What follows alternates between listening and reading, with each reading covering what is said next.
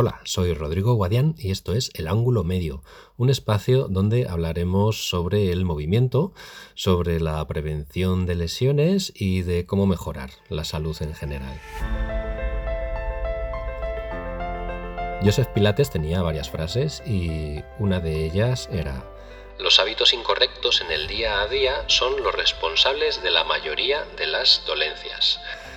Esto habla de los movimientos alterados que podemos llevar a cabo en nuestra vida diaria, de cómo los vamos repitiendo y cómo van provocando diferentes disfunciones, eh, patologías, molestias, etc. Podemos prevenir todo esto eh, cambiando esos movimientos, mejorando esos movimientos. No hace falta buscar la perfección. Bueno, si se busca mucho mejor, pero, pero no hace falta encontrarla. Podemos disminuir eh, muchas, eh, muchas molestias y muchas lesiones mejorando el movimiento. Hoy vamos a hablar de la técnica Pilates para que queden claros algunos conceptos, sobre todo aquellas personas que no han tenido contacto eh, ninguno con la técnica nunca. Eh, también puede servir como repaso o revisión de conceptos a aquellos que ya lo practican, desde luego.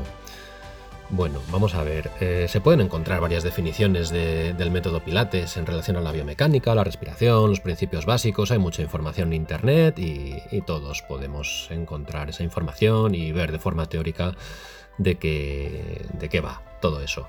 Pero bueno, de, lo que os vamos a hablar hoy, lo que os voy a contar es un poco para, para qué vale el método Pilates para mí y cómo lo entiendo yo.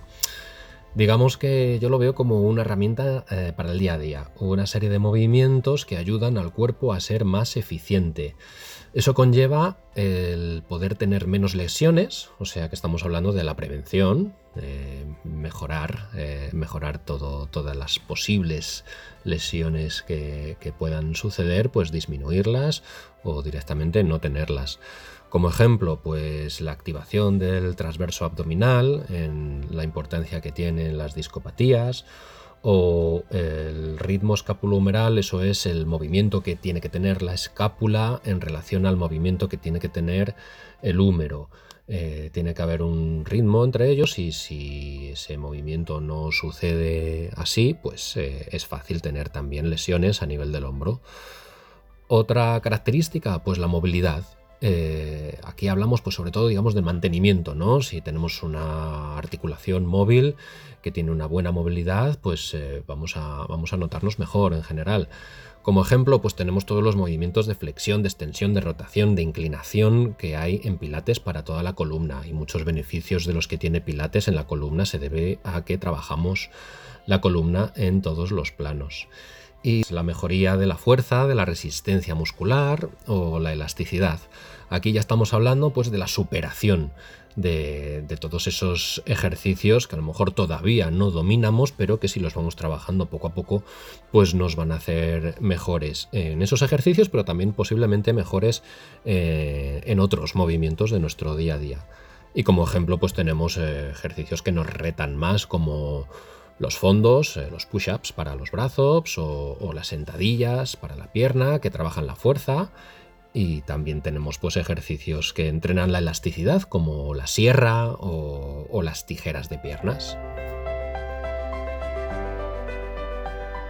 En cuanto a las aplicaciones en la vida diaria, pues bueno, eh, sabemos que hay muchísimos movimientos repetitivos en nuestra vida diaria y en muchas ocasiones estos movimientos están mal ejecutados mal ejecutados porque existen una serie de características en estos movimientos como por ejemplo puede ser eh, la fricción o el roce de, estructura, de estructuras óseas de, los propios huesos, los cartílagos que recubren esos huesos son los que acaban rozando más entre sí. Entonces claro, esa, fricción se debe disminuir, el movimiento tiene que ser un movimiento más eh, normalizado sin, sin esos roces. Eh, otra característica es pues, la, musculatura, cómo se implica la musculatura en los movimientos y eso nuestros músculos lo hacen según la ley del mínimo esfuerzo. Eso quiere decir que si yo puedo emplear eh, menos energía para desarrollar un movimiento, lo voy a hacer, porque mi cuerpo es listo y prefiere hacerlo así. Eh, no quiere cansarse y si puede hacerlo de esa manera, lo va a hacer. O sea que eso se traduce en que si para un movimiento concreto en el que yo debería utilizar cinco músculos, para sujetar y para movilizar, etcétera, pues mm, puedo utilizar solamente uno porque eso conlleva menos, menos eh, energía, pues mi cuerpo va a querer tirar por ese camino. Claro, yo tengo que enseñarle a hacer lo contrario y aunque canse más, eh, desarrollar bien el movimiento. Y luego también tenemos pues todo lo que es eh, los movimientos incompletos que se suceden en el día a día, o sea, movimientos que, en los que no llegamos a un límite normal de elasticidad muscular, eso conlleva acortamiento de las fibras, ese acortamiento de las fibras eh, favorece las adherencias en los tejidos que están alrededor de esa zona, en la fascia que está alrededor de esa zona, y eso se traduce en poca movilidad articular. Si tengo poca movilidad en una zona, si tengo poca movilidad en una articulación, va a haber otra articulación cercana que va a ser hipermóvil y que va a tener excesiva movilidad. Porque si yo tengo que realizar un, momento, un movimiento global, como pueda ser eh, agacharme a atarme los cordones de las zapatillas, lo voy a hacer. Ahora, de dónde saque más movilidad y de dónde menos, y de mis caderas, y de mi columna lumbar, y de mi zona dorsal, eso va a ser otra cosa, pero el movimiento lo voy a hacer. Entonces, eh, efectivamente, cuando hay poca movilidad en una zona, voy a sacar más movilidad de otra para que pueda realizar movimientos que suelo realizar en mi vida normal, pues eh, de la mejor manera que, mi cuerpo pueda, claro. Solo que tengo que enseñarle a, moverse correctamente y a utilizar los movimientos que tiene cada articulación hasta sus rangos más o menos normales. ¿Cómo se hace Pilates? Pilates se hace de una forma lenta. Eso es porque así tenemos más control. Al realizar los movimientos lentos tenemos más control, más precisión. Eh, podemos de esa manera corregir vicios adquiridos y, ir quitando poquito a poco esos movimientos malos, esos movimientos que tiene el cuerpo que los tenemos metidos más en la cabeza que otra cosa y eso cuesta mucho quitar. Entonces, claro, si yo voy rápido haciendo los movimientos no voy a poder corregirlos. Ni mi monitor los va a poder corregir, ni, yo mismo voy a darme cuenta de que, de que los estoy haciendo mal. Entonces la forma de hacer pilates es eh, lenta debido, debido a ello, para poder controlar eso. Las repeticiones son cortas porque buscamos más calidad que cantidad. Eh, una vez que vamos eh, controlando el método y mejorando en la técnica, pues esas repeticiones se pueden ampliar. Eh, los propios movimientos lentos de algunos ejercicios se les puede ir metiendo un poquito más de velocidad, porque si ya tengo mejor control de esos movimientos lentos, pues una manera de ir avanzando es meter más velocidad, meter menos descansos y de esa manera ir, aumentando el reto. Pero al principio, si es importante, realizar el método de una forma lenta y con repeticiones cortas, ¿vale? Calidad antes que cantidad. Y luego también pues tenemos en cuenta que, muchos ejercicios, muchísimos, tienen como objetivo mover una zona mientras estabilizamos otra. Esa es una característica que si nos paramos a analizar eh, sucede o debería suceder en multitud de movimientos en la vida diaria.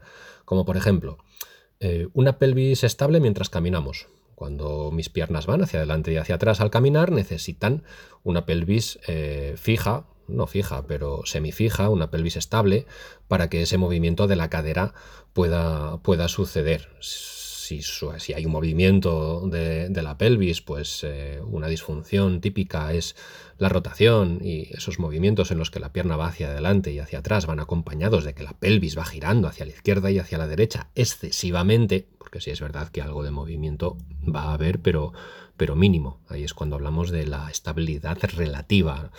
Bueno, es un concepto en el que digamos que ¿qué quiere decir? Que se puede mover un poquito, pero en definitiva, la pelvis debe estar estable mientras una pierna va caminando hacia adelante y hacia atrás. Otro ejemplo, la escápula. Nuestra escápula debería permanecer estable mientras movemos el brazo. Vamos articulando el, el, húmero. Eso sí es verdad que es hasta determinados grados de movimiento, porque bueno, hablábamos antes de ese ritmo de la escápula y del hombro, y va a haber un movimiento de la escápula acorde al hombro, sobre todo a partir de determinados grados de movimiento del brazo, pero en, definitiva esa escápula debe permanecer estable hasta determinados grados del movimiento del brazo. Y otra forma de verla, de ver todo esto también eh, de una forma fácil es en el deporte. Eh, en el deporte, eh, aunque también sucede mucho en la vida diaria, pero digamos que en el deporte se puede visualizar de una forma más fácil a la hora de pensar en movimientos de lanzamiento o golpeo, como en el balonmano, en el fútbol, en el baloncesto, en el béisbol.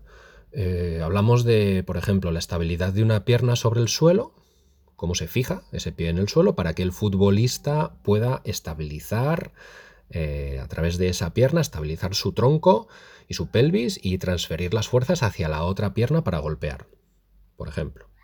O para que el jugador de balonmano pueda lanzar pues debe activar las cadenas musculares, en este caso más cadenas musculares que van cruzadas, desde, desde su pierna izquierda, en el caso de ser diestro, pues irían desde su pierna izquierda hacia su pelvis, hacia los oblicuos, hacia el pectoral, bíceps, por ejemplo, toda esa serie de músculos, y finalmente hasta que lance el balón con el antebrazo y con la muñeca.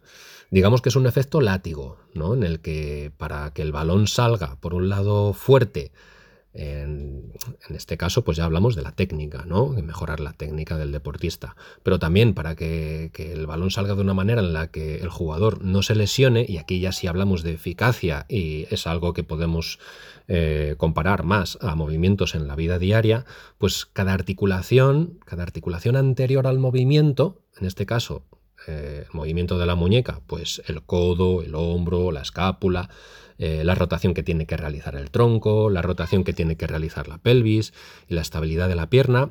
Digamos que todo eso debe haberse activado o, estabilizado antes del movimiento siguiente, para que exista ese gesto, ese movimiento tipo látigo y finalmente el, movimiento final, que es lanzar el balón, salga porque ha habido una zona previa estable eh, para, poder hacerlo, ¿vale? Esto, pues, bueno, yo creo que sí se puede ver de una forma más clara en, en el deporte, pero bueno, por ejemplo, en la vida diaria, pues podríamos pensar, y es algo, pues, digamos, más sencillo, pero a veces no sucede así.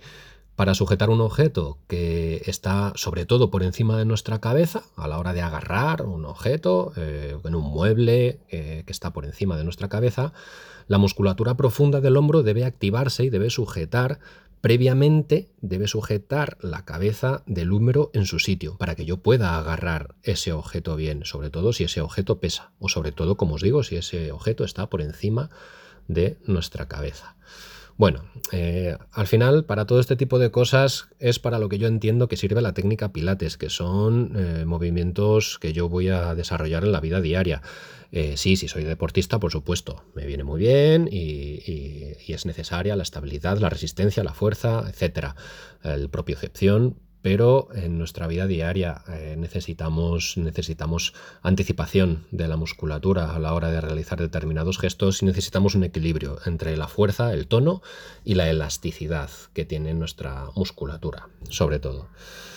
Entonces, bueno, eh, para entender un poquito, un poquito más todo esto, pues eh, en los siguientes episodios vamos a ver los cinco principios básicos en Pilates, en, los que, en los que se habla de uno, Respiración, dos, Estabilidad de la pelvis, tres, Alineación de costillas, cuatro, Estabilidad y movimiento escapular y cinco, Posición cervical. Hablaremos de todo ello más adelante. Ya veré si lo voy haciendo en capítulos consecutivos o, alternando con, otros capítulos.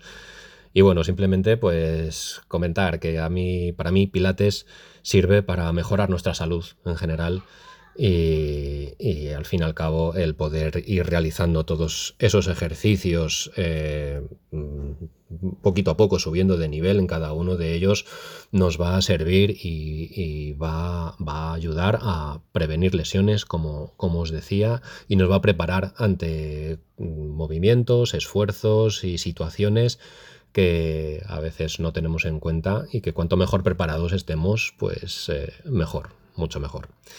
Así que nada, bueno, esto, esto es todo lo que os quería contar aquí en este episodio. Si queréis, nos encontramos por aquí, en, mi web, en rodrigoguadian.com o desde la plataforma desde la que estés escuchando este podcast. Agradeceré cualquier comentario o si tenéis alguna duda, pues igualmente os contestaré a ella, ¿vale? Así que nada, recordar que es mejor realizar un movimiento bueno y consciente al día que 100 malos o mal ejecutados en ese mismo día, ¿vale? Así que nada, nos escuchamos por aquí. Hasta luego.